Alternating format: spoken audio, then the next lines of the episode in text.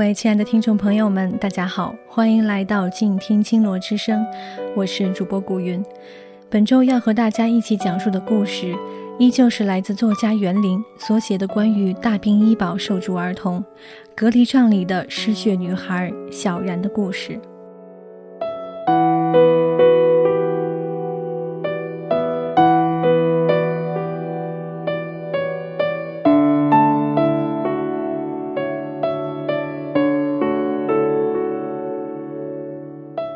小然家住在走马镇一座倒闭的皮肤医院后身，更早这里是管委会大楼。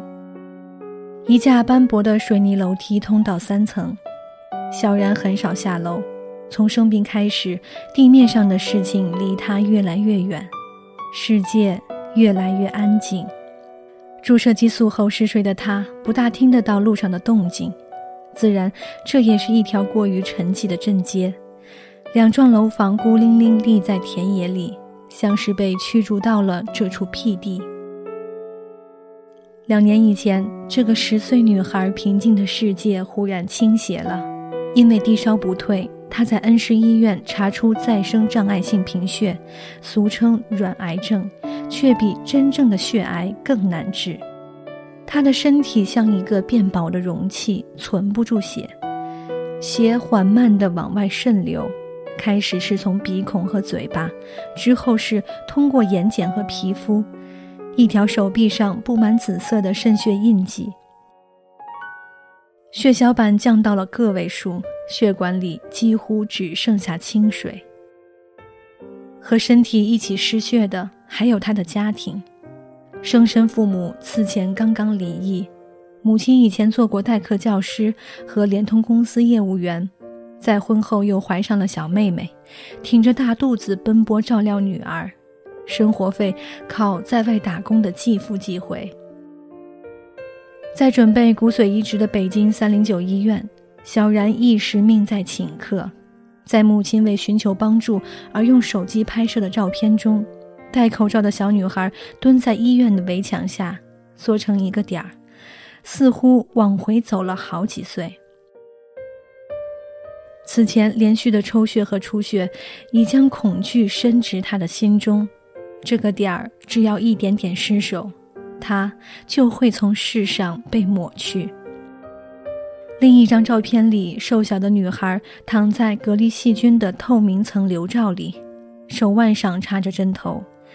此刻，只有她一个人，处在疾病的笼罩下，连帐外的母亲也无从分担。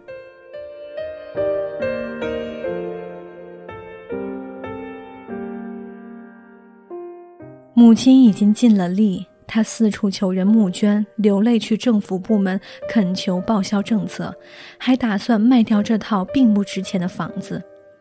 医生劝说放弃时，她坚持要做骨髓配型。上学、当教师和打工中结下的情谊，以及母女气质中打动人心的力量，让她募集到了二十万捐款。这在一般患者中已经近乎不可能。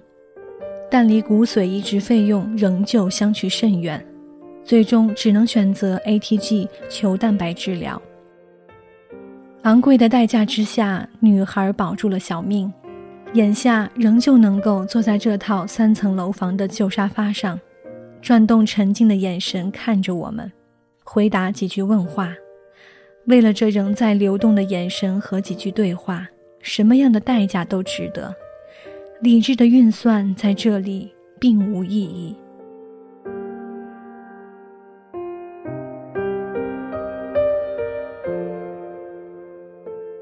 眼下的妈妈比过去更瘦了，女儿却显得比过去胖了些。母亲说是打了太多激素，走样了。略微浮肿的脸型之后，仍旧显出清秀底色。以往身为学习班长的灵性保存在沉静的身体内。疾病未能触动，他在看着爱心人士捐助的一大箱书和一套英才教程。和照片上比，女孩身高长高了一大截，已经进入少女世界，或许也有激素催化。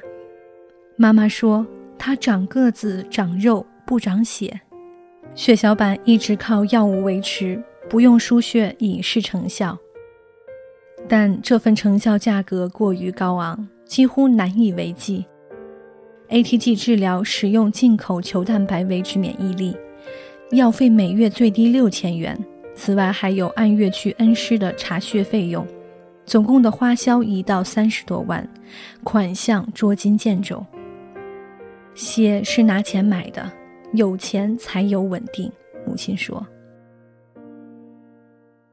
女儿沉静地听着这句话，就像对于我们的询问，平静地回答：“还好。”语气中全然消失了照片上小女孩的畏惧，似乎那顶透明的隔离帐子也把她和身体痛苦的感受隔离开来，保护她处在一个无感的空间里。他接过母亲手中一岁多的妹妹，显出姐姐的样式，软弱的手臂仍然足以怀抱妹妹。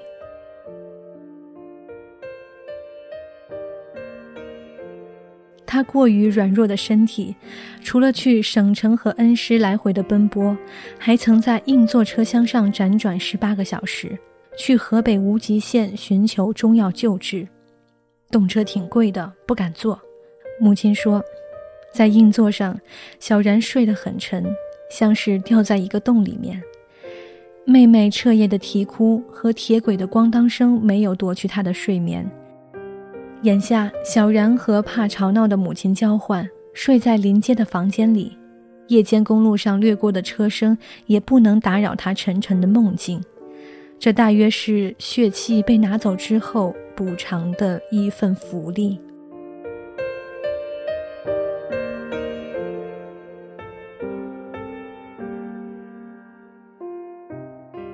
屋子里沉静的背后，有个难以接受的事实。这个眼前看起来体态正在成长的少女，可能会随着钱的浩劫，血液随之流光。母亲说，按目前的花费，在病情不恶化的情况下，还能支撑大半年到一年左右。母女的沉静似乎已经接受了这份可能性。我想到了某部小说，描写一位遭遇政治冤狱、判处死刑的丈夫。隔着会见室栅栏，最后一眼凝望妻子的平静，那是人们在悲痛的最深邃处找到的宁静。宁静的幕布下，仍是分秒的抗争。输血费用按新农合政策是不能报销的。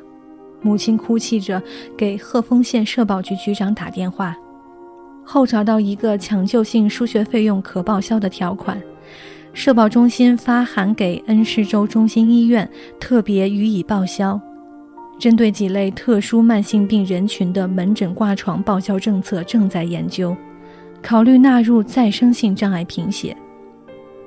大病医保为小然报销了十五万多元，否则眼前安静的情形可能没有机会出现。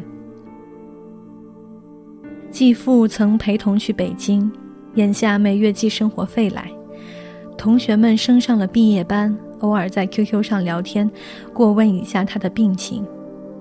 问起继父的关心，女孩似乎思考了一下，微笑回答：“还好。”似乎这是他应对世界的标准措辞。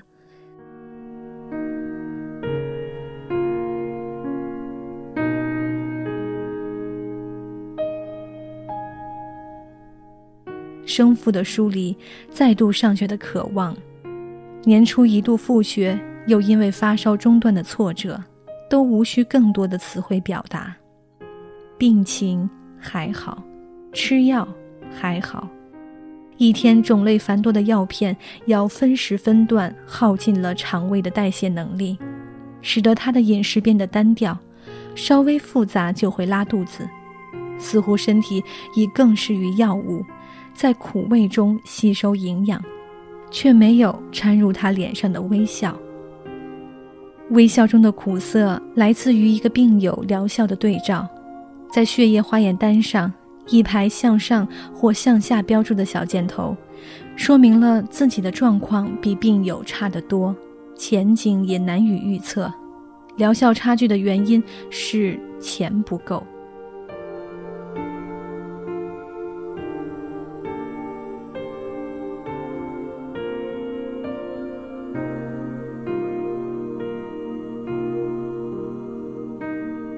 送我们下楼梯的时候，微笑依旧留在女孩的脸上。走下楼梯又上去，对她来说太过消耗。她的世界在这三层楼房上，似乎有另一顶看不见的层流罩，把她和世界隔离开来，只能安静地眺望、回忆和入睡。母亲送我们到楼下，大楼的正面一楼空了，瓷砖剥落，有些玻璃消失了。楼前空地上，两个妇女在开荒种菜。管委会搬迁之后，这里过于偏僻寂静了。一个外人很难来到这里，得知大楼背后有什么在发生。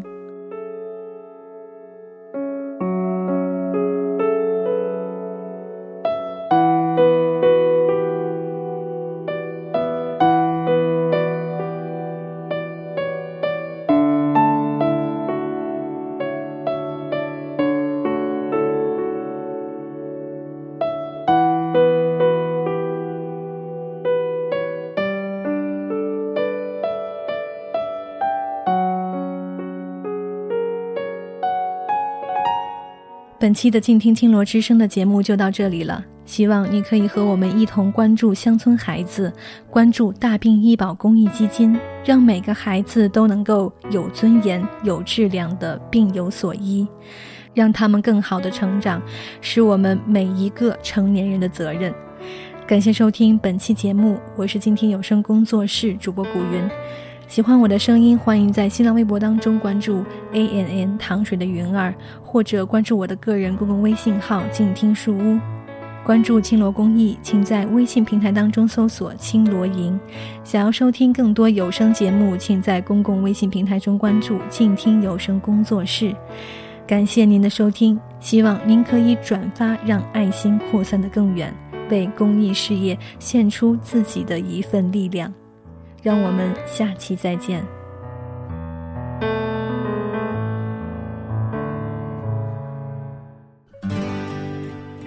远方自由的雪山，我们要走多远？在沸腾的世界中，哪里有长满苔藓的清泉？在一世枯荣的树下，你是否看过日落时金黄色的海？漫天飞雪的时刻。你愿意和谁围坐在炉边，谈谈心事，聊聊天？公众账号搜索“静听有声工作室”，很期待在那里和你相遇。